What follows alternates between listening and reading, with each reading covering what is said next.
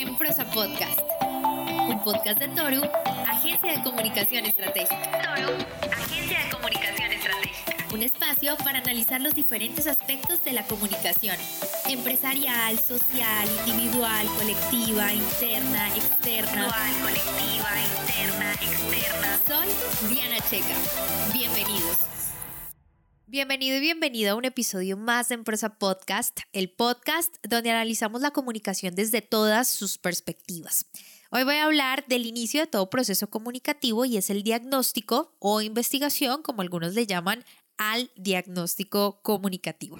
Lo cierto es que antes de correr hay que aprender a caminar. Por eso es que sin duda quise abordar este tema que enmarca un sinnúmero de sencillas acciones que te van a permitir lograr objetivos dentro del plan estratégico de tu empresa. Por tanto, este diagnóstico comunicativo se convierte en un peldaño indispensable y ese peldaño que no te puede saltar si quieres conquistar la meta dentro de la organización. Antes de continuar haré el glosario respectivo. ¿Qué es realmente el diagnóstico de comunicaciones? El diagnóstico, como ya lo mencioné, es el primer paso para diseñar una estrategia comunicativa y un plan de acción que va acompañado de mecanismos de seguimiento y también de evaluación. ¿Por qué hablo de evaluación? La razón es que un diagnóstico de comunicaciones no es único en el tiempo.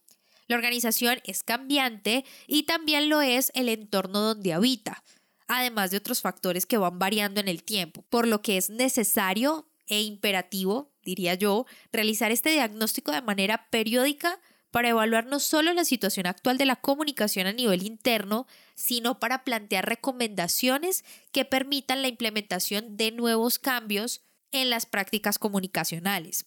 Ahora bien, ya teniendo esta explicación adecuada y respectiva de lo que es el diagnóstico comunicativo, a continuación te voy a compartir el modo en prosa para hacer un diagnóstico comunicativo correctamente.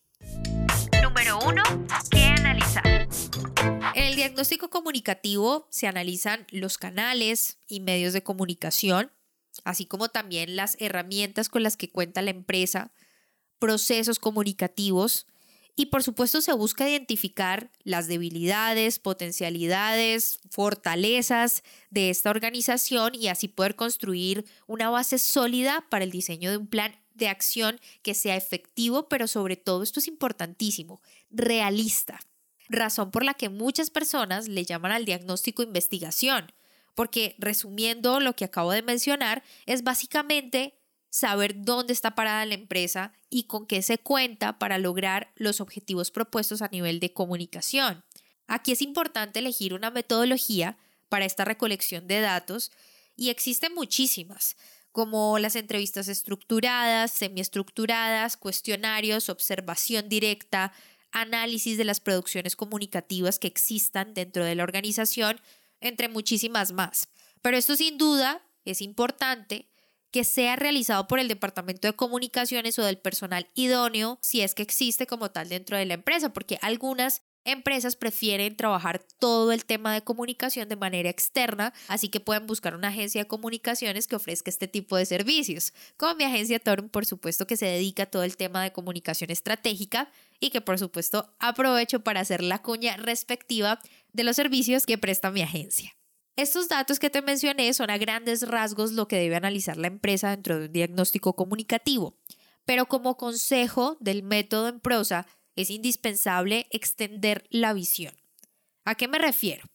Preguntarse cuál es ese objetivo de realizar el diagnóstico, qué se quiere lograr. Y así será evidente que conformarse con revelar cuáles son los canales o medios comunicativos más efectivos no va a ser suficiente. Así que el método en prosa sugiere otros aspectos a involucrar dentro de este diagnóstico como las conductas, las creencias, las prácticas de sus colaboradores, es decir, la cultura organizacional en pocas palabras.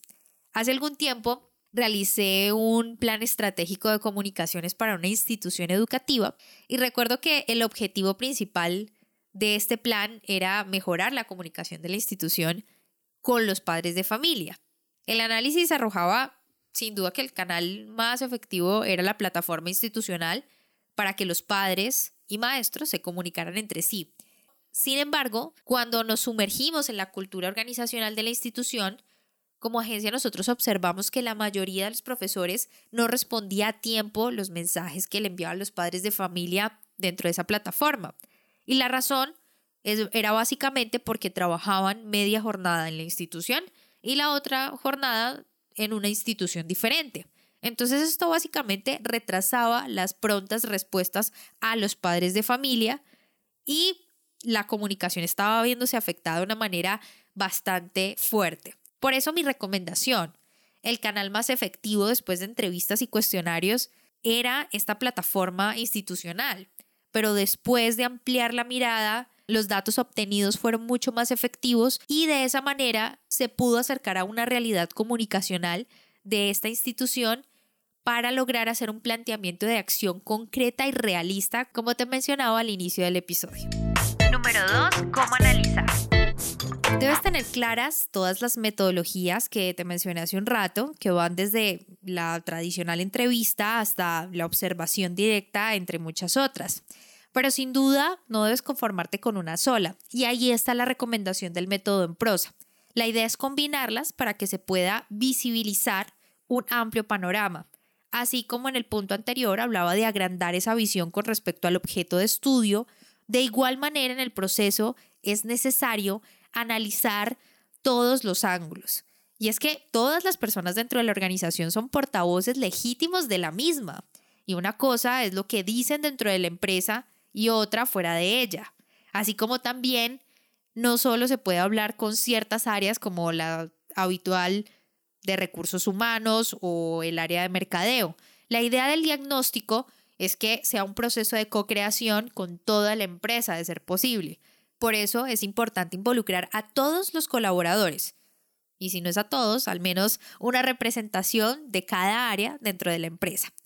Y en este punto, como ya lo mencioné hace un instante, lo que se dice de la organización por fuera de esta y también por parte de sus empleados o colaboradores es necesario involucrarlo dentro del diagnóstico. Para eso, una de las herramientas que se ha venido incorporando por parte de la agencia en los diagnósticos es el social listening o la escucha social, que es básicamente el análisis de datos que permite monitorear las menciones de la empresa en diferentes medios, bien sean offline u online, redes sociales, etc. Y con esta herramienta se puede lograr no solo saber qué dicen estos colaboradores de la organización, sino también la competencia que está hablando de la empresa. Pero para el caso solo hablaremos en temas de colaboradores, lo que se está diciendo a nivel interno en medios que no están dentro de la empresa.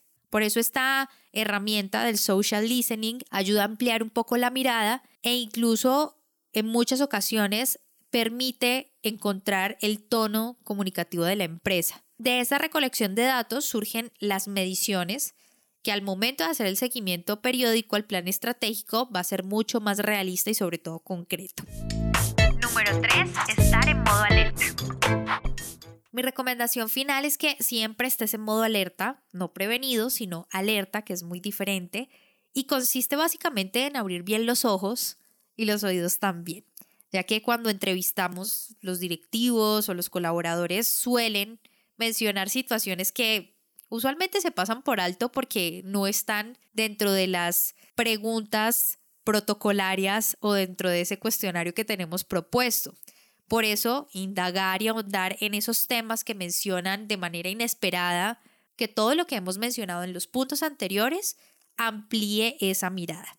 El ejercicio sin duda es difícil porque involucra algo que nos cuesta mucho y es escuchar, pero con el tiempo te vas a acostumbrar a hacerlo de manera mucho más fácil, directa y simple. Un episodio más donde analizamos la comunicación desde todas sus perspectivas. Recuerda enviarme tus mensajes, sugerencias y temas para próximos episodios en arroba en prosa podcast. Por lo pronto, tú y yo tenemos una cita en un próximo episodio. Si te gustó este podcast, compártelo. No olvides suscribirte para recibir más información. www.enprosa.com y síguenos en Facebook, Instagram, Twitter y YouTube, arroba en prosa podcast, arroba en prosa podcast, para que te enteres de nuestras novedades y nuevos programas.